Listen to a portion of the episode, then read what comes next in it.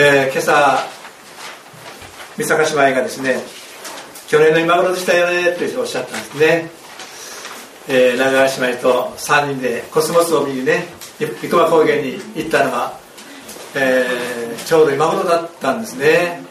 もうお手このかなり見れるコスモスをですね昨日見て方来てきたかのようにですね、えー、と思い出してあ育ったなということでですね、えー、今年行かれましたかどなたか。どなたも行ってらっしゃらない。はい、えー、今年もね見事に咲いているようですね。はい、えー、素晴らしい秋の季節になりました。感謝します、えー、今日はですねローマ人の手紙の第4回目の学びになります。えー、ローマ人の手紙1章の5節,、えー、5節から7節のところをですね学んでいきたいと思いますけども、えー、まず、聖書を開いて読んでみたいと思いますね。ローマ人の手紙の1章の5節から7節までのところですね。前の方に出ますので、えー、ご一緒に読んでみましょうか。はい。このキリストによって私たちは恵みと人の伝えを受けました。それは皆のためにあらゆる国の人々の中に信仰の従順をもたらすためなのです。あなた方もそれらの中にあってイエス・キリストによって召された人々です。このパウロからローマにいる全ての神に愛されている人々召された生徒たちで私たちの主なる神と主イエス・キリストから恵みと平安があなた方の上にありますようにというふうに書いてありますね。えー、このキリストによってというこのとはどういうことでしょうか？このキリストのこのとは？前に説明があったはずですね。それはまず最初に3節からですね。御子は肉によればダビデの子孫として生まれと人間としてですね考えならばダビデの子孫。これはもう約束されてたわけですね。アブラムの子孫ダビデの子孫からですねイエス・キリストが生まれる。なち人間の歴史の中に神が入ってきてくださった。人間の生活の中に神が降りてきてくださった。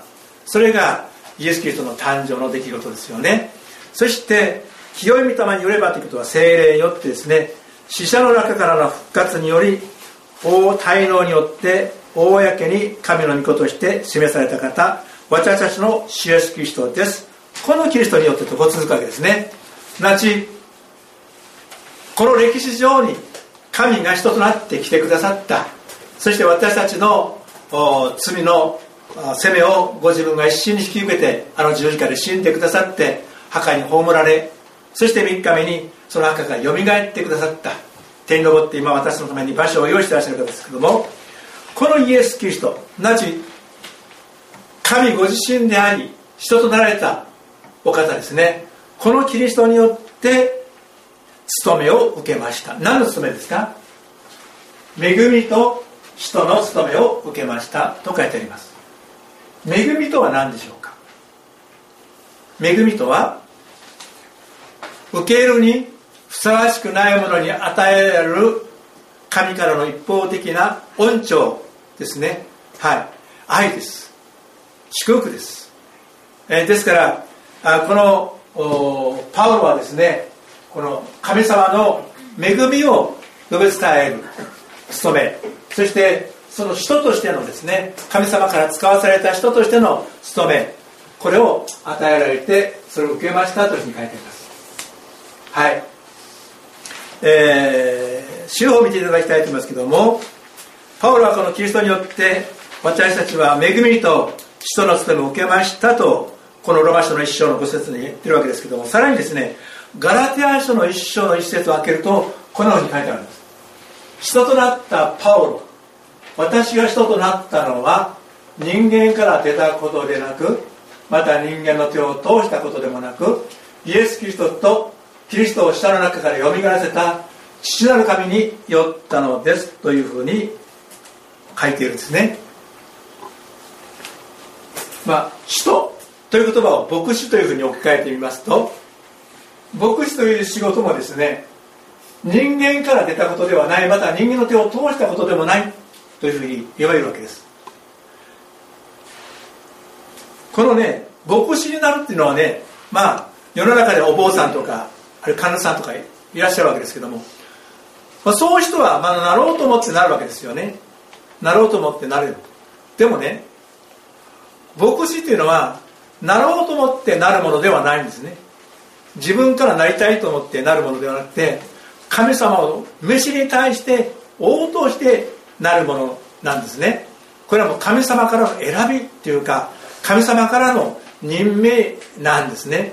だから自分がもう僕さんっていうのは素敵だからやりたいと思ってですねやるとかもちろんそれはもう使命があってなるなら構わないんですけども、えー、私の教え子の中にですね三股の方でお坊さんをやってる人がいます。その動機は何だと思いますか？お坊さんになった動機。儲かるから。儲かるから。いろんな商売商売がありますよね。ですけどもお坊さんは儲かるっていうのはですね彼が坊さんになった理由なんですね。はい。儲かるんですよ皆さん。はい。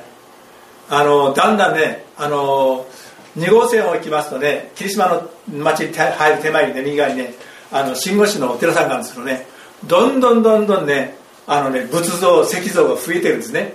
要するにまああの寄進というかねまあその、えー、檀家の方からのねいろんな資金があってどんどんお金が入っていくんでしょうね。だからね最初はね全然なかったのはねどんどんどんどん、ね、石像が増えてましてねこのだんだんこうお寺さんらしくなってきてですね。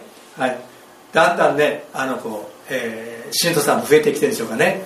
田舎ですからね。そこにあたりはあんまりお寺さんがないんで、えー、そうい人が集まるんだと思いますけどね、えー、坊さんなんと思うか、うん、だから坊さんになったんだ私の教え子ですけどね。あの塾生徒の中の一人ですけども、えー、そういうのもあるんですね、はい、でも牧師はね儲からないですよ、はい、経済的なことを考えたら牧師になるもんじゃありません。世の中のね幸せな経済的に豊かさっていうことを考えたら絶対牧師になるもんじゃないですね。牧師っていうのはもう本当にねあの、えー、貧しい生活を覚悟してやらないとできない。だからもう、えー、まだ教会を持っていない先生方がたくさんいらっしゃるんです。宮崎の方ではね。いらっしゃいますけどね、えー、大抵の方はアルバイトしておられます。まあここの教会もアルバイトしてるんですね結婚式アルバイトなんて言ってみればね。はい、えー、でその結婚式がないとこの教会は何十万かの赤字になります。はい。先月も先々月も赤字でした。はい。で去年でしたかね。あのこう会計をこう調べていましたら去年とか今年なんかでもですね結婚式ない時はね20万とかね多い時は30万ぐらいの赤字になっちゃうんですね。それぐらいこう赤字になることがあるんですね、えー、それでもう先生方はですねあの小さな教会の先生方はやっぱりアルバイトしながらね教会をしてらっしゃるんですね。本業で食っていけないんですよ、え本業で食っていけない、まあ、それがまあ牧師の宿命と言ってでしょうね。もちろんあの都会の先生方はねやっぱり人が多いせいでしょうかね、えー、大きな教会たくさんあるんですけどね。やっぱり田舎に行けば行くほどもう、えー、これらの人数かですね。せいぜい、まあ、30名ぐらいのね教会ぐらいですね。だからまあやっとこう生活ができるという状態ですけども。ですからそのね、えー、牧師になろうと思ってなれる仕事でもないんですね。はい。これやっぱり神様からの証明が必要なんです。で私なんかはそこに書いておきましたけども牧師だけはなりたくないと。牧師だけはなりたくないというふうに思ってたんですね。ですけども不思議な神様の導きによって今こうして牧師をしています。自分で考えてもね不思議だなと思うんですね。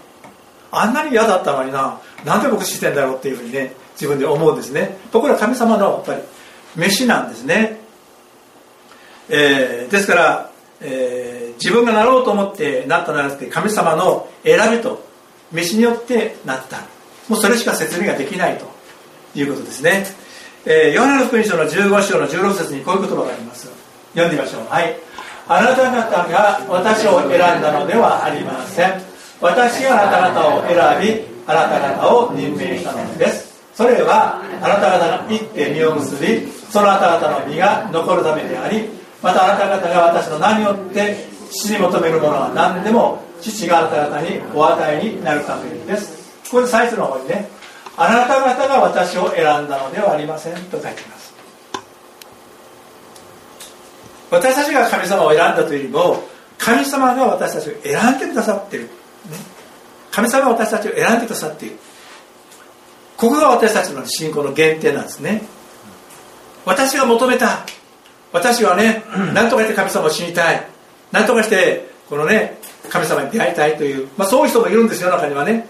でも多くの人はどちらかというと神様の不思議なお導きによって導かれて、まあ、信仰を持っているということがよくあるんですね、えー、このローマ人の手紙を書いたパウロはどういう人だったでしょうか？クリスチャンになる前は。キリスト教を迫害する人でしたよね。クリスチャンと見れば誰も捕まえてロイにぶち込んでね。ステパノの場合なんかはどうでしたか？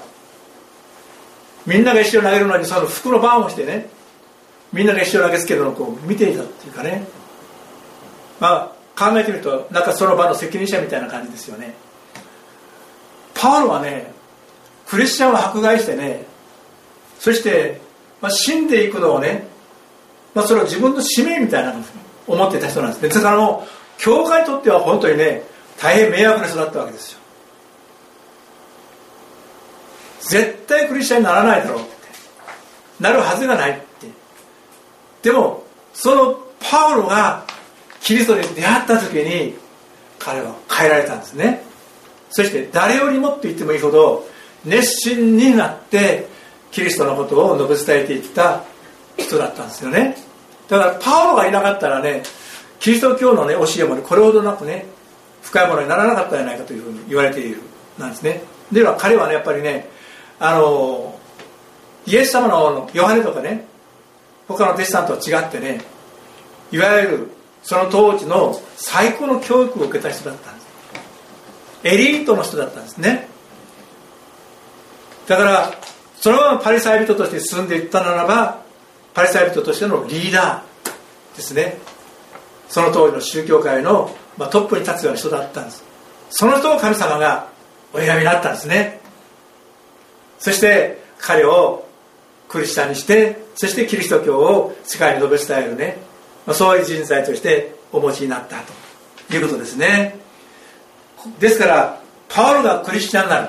しかもねキリストを述べ伝える人になるということは誰も考えたことなかったと思うんですね。皆さんのご家庭のご主人もどうでしょうかね。信仰を持ったら皆さんよりも熱心な信仰してないかもしれませんよ。ね、ですから誰がねどういうふうに変わるかわからないんですね。で私たちはもう自分で考えてもうこの人はダメだからといって伝えたいんじゃない伝え伝えないんじゃなくてもうどんな難しいご主人でもねやっぱ福音は伝えていかなきゃいけない。それ信じるか信じないかは別としてね。ですからもうトラクトを上げるとかいうものを上げるとかね。なんかこうテープを聞かせるとかね。何かでやっぱり、ね、私たちは伝道していかなきゃいけないと思うんですね。そうしないと本当はね救われたらすごい人になるはずだったのに私が伝道しなかったことによってねノンクリスチャンとして人生を終わるってもったいないんですね。ですからえパオルでさえねすごい神様を述べ伝える人になったんですからね。私たちはそういうことを考えてどんな人でも可能性があることを覚えてねこれは神様の選びなんですね。神様の選びですのでどうぞ覚えていただきたいと思いますね、え、それから、えーさらにですね5節の方にそれはあらゆる皆のためにあらゆる国の人々の中に信仰の従順をもたらすためですと一章の5節のね後半に書きますね。皆のためにあらゆる国の人々の中に信仰の従順をもたらすためですという言葉です。信仰の従順という言葉があります。信仰というのは従順じゃないんですかね。違うんですかね。世の中の信仰というのを考えてみてください。どうですか？何が目的で信仰してるんですか？世の中の人の信仰の目的は何ですか？ご利益ですよね。ご利益ですよ。自分の願い事を聞いてもらいたい。自分のそのね願望をねえー、こう叶えてもらいたいというのが根底にあるわけじゃないですか。でもし叶えられなかったらあこの神様ご利益がないわ。じゃあ他の神様のとこ行こう。っていうことになるじゃないですか。違います？要するに自分が中心なんですね。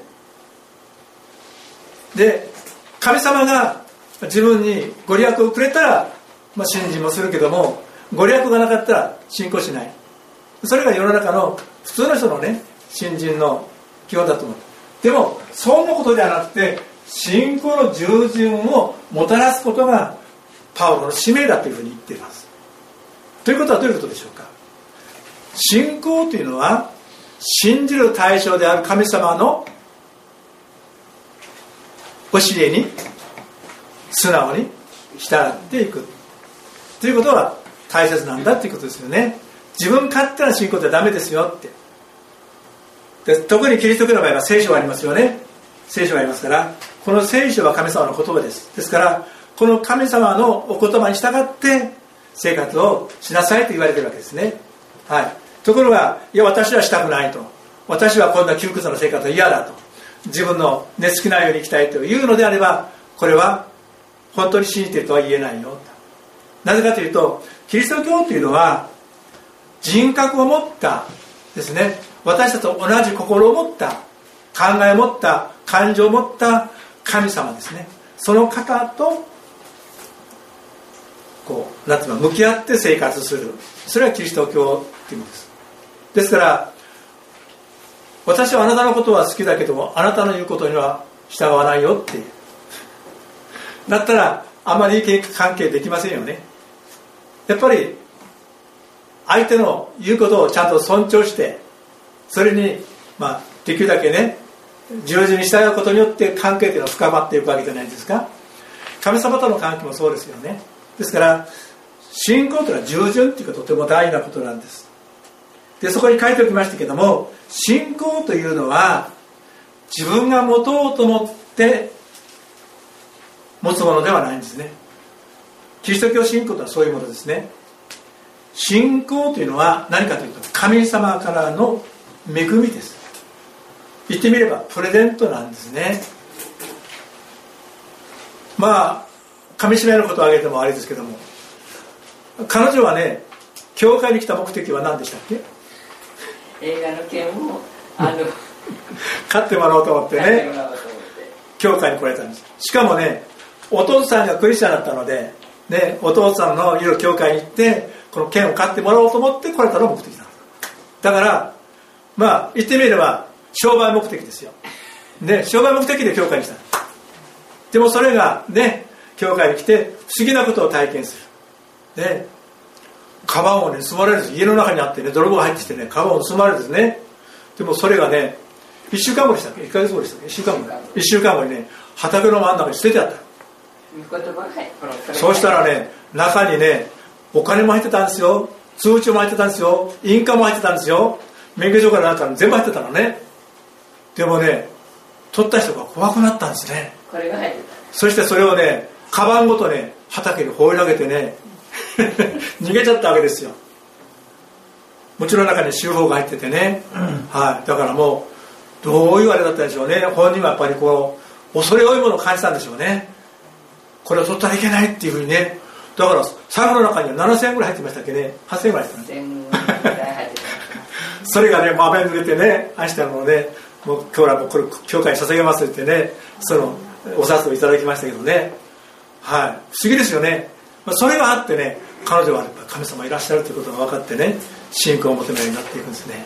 不思議ですよね。でなかったらね絶対彼女はねクリスチャンにならないんですよ。ね。絶対ならない。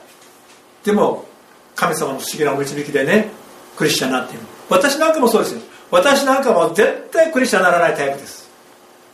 だって悩みがなかったんですもん人生とは何ぞやって考えたことない。はい。だからもう毎日ルンルン気分で生活してましたからね。そういう人がですね教会に行ってクリスチャンになるというのは絶対自分で行かないわけですから、まあ、そこで神様はね友達を起こして私を教会に連れて行ってで教会に座らせて本人はいなくなって私だけ教会に残って。そうやってね導かれて救われた不思議ですよねこれね。本当に不思議です。ありえない。でも神様はちゃんとね前もって計画を持っていらっしゃるんですね。ですからそこに書いておきました。エペソビトの手紙の2章の5節。ね。あなた方が救われたのはただただとか言ってますね。ただ恵みによるのです。神様の恵みですよあなたがね真面目だったからあなたが熱心に求めたからじゃなくて神様の恵みによってあなたは救われたんですよ。信じるということ救われるということこれは神様の恵みなんですね。はい。ですからもう神様の選びですこれは。あなた方が私を選んだので私があなた方を選んだっていうふうにね最初ありましたように選ばれているんです皆さん。皆さんは神様から選ばれた人ですね。素晴らしい人たちですよ。ね。選ばれるってねどんなことか分かりますか？例えば映画のヒロインとして何千人とかね何万人のから一人選ばれるあれ選びですよ。たくさんの人がね自分がもうスターになりたいヒロインになりたいと思ってみんなが応募するわけじゃないですか。でそれだけ能力があってね、まあ、それで相手にこの外見も良くてね可愛くてもう私こそと思ってみんながこう応募するわけじゃないですか。その中でねたった一人だけ選ばれるわけですよね。そうやってまあねテレビとか映画とかね出る人がたくさんいらっしゃるんです選ばれるってすごいことですよね。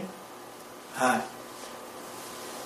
私たちは人から選ばれたんじゃなくて天地を作られた誠の神様から選ばれた。ここにしてるみんなそうですよ。選びの中にある。素晴らしいと思いますね。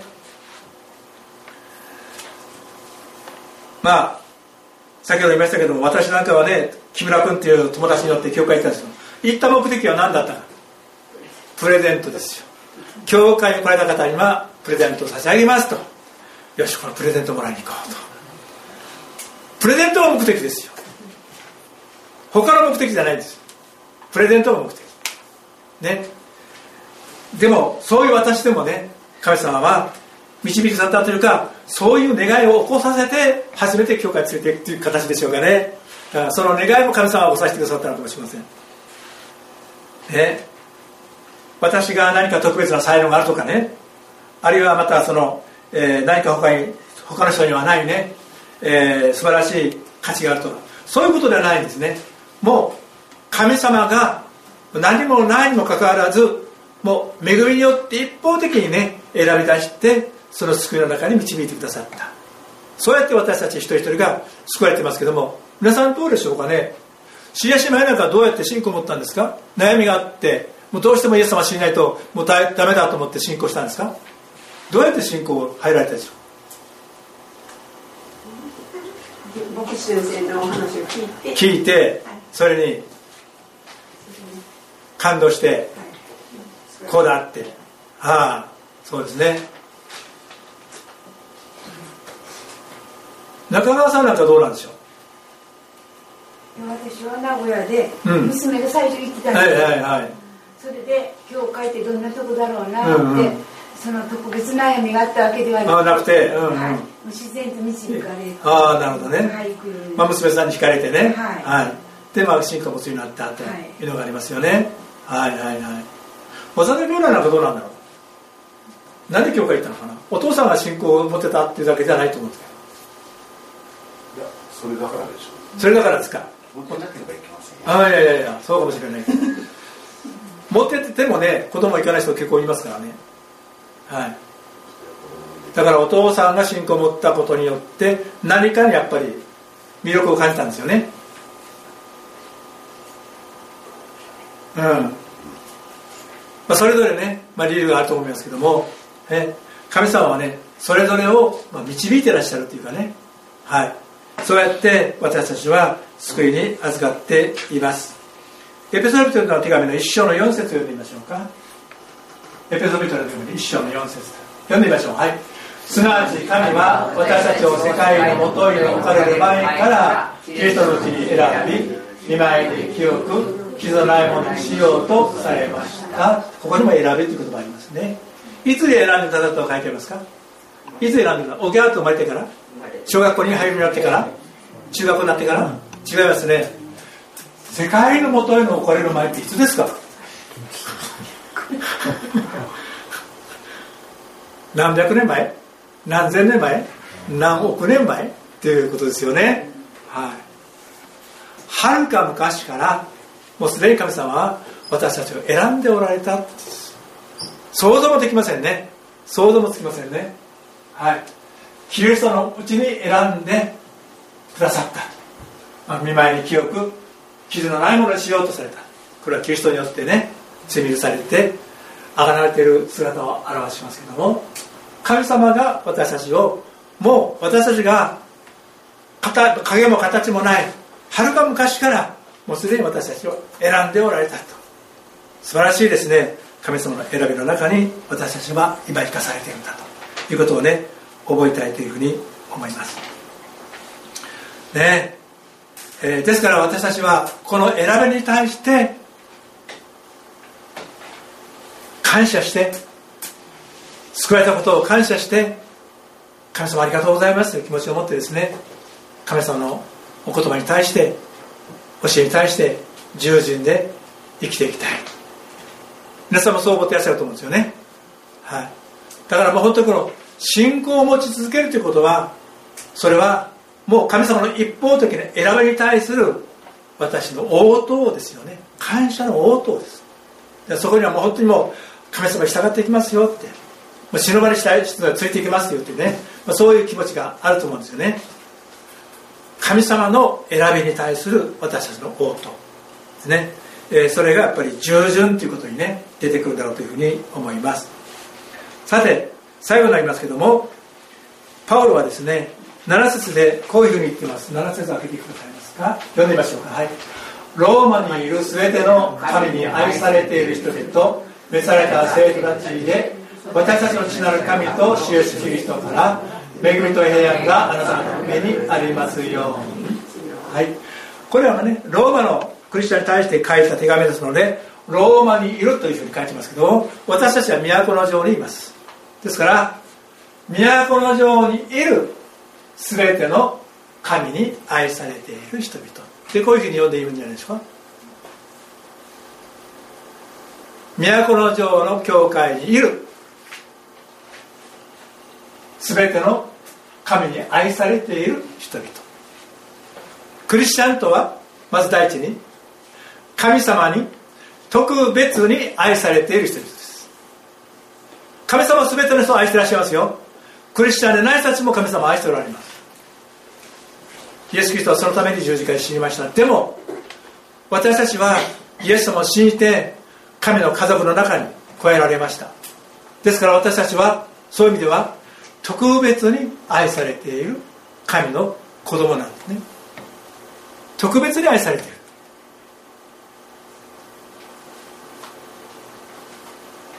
えー、昨日ちょっとテレビ見てましたらつんくさんというあの音楽家がいらっしゃるんですね、まあ、歌手っていうかですね。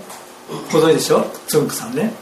で最近この声帯をね取ってしまったんですね。がんができてね。でも声が出なくなって、まあ、ギターの演奏だけしてらっしゃるみたいですけどもその家族のねことがあの出てたんですよ。でお子さんはまだ小さくて3人お子さんがいらっしゃるんですけどね。奥さんと一緒にねその子供たちをね、まあ、あの遊ばしているというかまた子供たちこうやって、まあ、あの今はね声が出ないのでパソコンでね話を昔はね筆記だったんですけど今はパソコンですね。パソコンでこうあの話をするっていうかね、まあ、そんな感じみたいですけども。もう本当にねもう子供が可愛くて仕方がないっていうかですね。もう子供のそのあくびをしている姿とかですね。もう寝てる姿もう顔してたまらないというね。もうもう愛情いっぱい注いでるねつんくさんのねそういうのが出てましてね。ああすごいなというふうに思いました。ね。神様はね私たちを子供としてねもう可愛くて仕方がない自分の子供として私たちを見てらっしゃる。愛してくださってるということをねぜひ覚えてくださいね。子供というのはどういうものですか？子供は悪いことしたらお前は子供じゃない。ね。もうどっか行ってしまえと言って捨てるようなことができる存在ですか？たとえどんなに悪いことしたとしても親子の関係では切れないんですよね。はい。親子というのはね他人とは違うんですよ。親子はねどんなことがあってもね子供を見捨てないですよ親はね。子供のためには親が犠牲になっても構わないというふうに思うわけです。夫婦はそうはいきませんよね。夫婦はもともと他人ですからね。と言ったらあれですけどね。はい。だから離婚ということは起こるわけですよね、はい、でもね親子はね離婚というのはないんですよ。でしょ？ね。もうどこまでもね子供を可愛がっていきます。神様も私たちになりて本当にねそれと同じように特別にね私たちを愛してらっしゃることをまず覚えてくださいあなたは特別に愛されている人です。ということですね。はい。次に何と書いてあるかというと召された生徒たちとあります。先ほどありましたけど選ばれたっていうかね神様に選ばれた。召された。はい。そういう人々です。ですからもう世の中にたくさん人々がいるんですよ。でもその中からね豆をこのね、えー、箸でこうつまみ上げるように私たちはねそこからねこう拾い上げてくださった。選んでくださった。そういう存在です。そしてさらに何と書いてある生徒たちと書いています。生徒ってどういう字ですか？清いやからと書きますね。皆さんは清いやからですか？皆さんは生徒ですか？でも神様は私たちがどんなに汚れていてもどんなに罪深くてもイエス・キリストによって罪許されたものと見てくださっているんです。清いものと見てくださっているんです。素晴らしいですね。私はもうそういうふうに人を見たいですよね。神様に愛されている人。ね。神様に選ばれている人。そしてクリスチャンならばこの人も生徒なんだというね。そういう見方。ね。そして最後に私たちの父なる神と主イエスキリストから何とか言える恵みと平安があなた方の上にありますように。私たちはもうすでに恵みの中にいるんですけども聖書は恵みの上にさらに恵みをっていうような言葉があります。もう何て言いますかね。これでもかこれでもかっていう感じですね。もうもう十分ですって言ってもいやそれでもなおますますっていうのはね、まあ、それがこう恵みに恵みっていう言葉ですけどもこの恵みがね私たちの上にありますようにっていうパウロは祈っています。その次に平安と書いてますね。平安っていうのはどういうことでしょうか？この平安って何だと思いますか？神との関係の中での平安ですね。いつ死んでも私は天国です。私はもう神様から裁かれることはありません。神様からお前どうしてこんなこと悪いことしたのかと言って叱られることはありません。なぜですか？イエス・キリストによって全ての罪は許されているんです。だから今日私が天国に来たとしても神様は私たちを喜んで迎えてくださる。どの面されて帰ってきたかそのことを知らないですね、はい、神様は私たちをもう生徒として見てくださってるし愛されるべきもとして見てくださってるし選んだものとして見てくださってる。だからこのイエス・キリストによって私たちは平安っていうものを持ってるんです。もしイエス・キリストがいなければ平安っていうのは持てないんですね。安らかに死ぬってことをよく言います。安らかに眠ってくださいっていう言葉を使います。安らかでしょうか？願いとしてはそう思いますよね。安らかに眠ってくださいとか安らかに死にたいとか。それは人間として当然のことです。でも本当の平安っていうのはイエス・キリストを通してくるんです。イエス・キリストなしに本当の平安はありません。イエス・キリストによって罪許されて神様と若い人だけが持つところの平安です。そうですね。私たちはこの部屋を持ってます。持ってますね。持ってますね。はい。これは私がね真面目に教会行ってるからねちゃんとお祈りしてるからねそういうことではないんですよ。もうイエス・キリストによって恵みとして私のうちに与えられている祝福なんですね。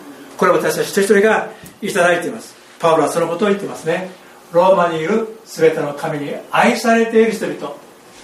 都の城にいる全ての神に愛されている人々。召された生徒たちへ。カトリックでは聖人という言葉を使いますよね。聖人っていうのは特別に、まあ、清いというかね普通のクリスチャンとは違うよっていうこう差別をつけてますでしょ。でもね聖書はそういう差別をつけてない全ての生徒たちです。全ての人々が生徒ですよね。クリスチャンの私たちは全員が生徒です。あなたは生徒ですということを言ってるんですね。感謝ですね。私たちはそういうね恵みに預かっていることを本当に改めて感謝していきたいと思います。さて今日でですねこのロマイトの一章の一節から7節までをまあお話ししたわけですけどこれがね実はこのローマ人の手紙の挨拶文なんです。ご挨拶です。すごいですね。すごい内容だと思いません？ね。ローマの教会はパウロはまだ行ったことはありませんでした。またそこにいるクリスチャンたちともですねほとんど会ったことがない。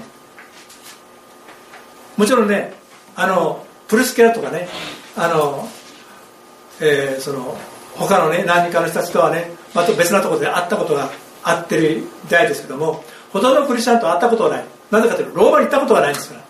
でもそのローマの教会自分が始めた教会ではない。その教会に手紙を送ってるんですね。ですからねいわゆるその教会のごたごた問題について何も書いてないんですよ。コリントメトの手紙なんかどうですか？まあこれが教会かよというふうに思うぐらいいろんな問題を抱えてますよね。その問題一つ一つ答えているわけですよ。でもローマの教会はそういう、えー、なんて言いますかねごたごた問題に答えるための手紙ではないんですね。行ったことがない。そのね見たことがないんですからね。だから純粋にパウロのいわゆるその信仰の確信を書いている。だからもう非常にねすっきりとねキリスト教信仰というのがね書かれているのがローマ人の手紙なんです。他は全部ねやっぱりその教会いろんな問題に対してねガラテヤ書なんかもそうですよ。ガラテヤ書もね行いによって救われようとする人々が起こってきたことに対してねそうじゃないって。行いじゃない。これは恵みなんだよって。いうことをね盛んにパウロは今日あの力力説してますよね。みんなそうなんです。でもローマのこの手紙だけはね違うんです。それはもう純粋に彼の考えをね書くことができたものなんですね。ですからこのローマ人の手紙はこのキリスト教の、まあえー、神学といいますかね。一番大切な教えを、まあ、見事に書き留められているそういう内容です。ある人たちはこれをね暗記してるそうですね。でその当時のクリスチャンたちもこの手紙を書き写して書き写して書き写してもう何通ものローマ人の手紙があったそうです。でもうみんなねある人なんかも自分で持っててそれをねいつも読んでる、まあ、そういうことだったみたいですね。である人なんかもうそのロベットの手紙の内容をもう覚えてしまっててそれをいろんな手紙に書くときにその手紙そのロマンの手紙のね内容をねこう引用してね書いてるとかそういうのもねあったみたいです。ですから非常にねやっぱりこの初代教会によの時には、えーまあ、重宝されたというか非常に大事されたものなんですね。私たちもこのローマ人の手紙をねやっぱり繰り返し繰り返し読むことによってキリスト教信仰というものをねしっかりと持つことができると思います。でこのローマ人の手紙というのはいつでもねリバイバルが起こっているところですね。信仰の覚醒が起こっているところやっぱりこれがやっぱり読まれてるみたいですね。ですから私たちもこのロマ書をねしっかり学んでいきたいというふうに思います。ご一緒に祈って終わりましょう。天の神様ありがとうございます、えー、今日はこうしてロバートの手紙の学びをすることができましてありがとうございます。本当に神様のお言葉がここに記されております。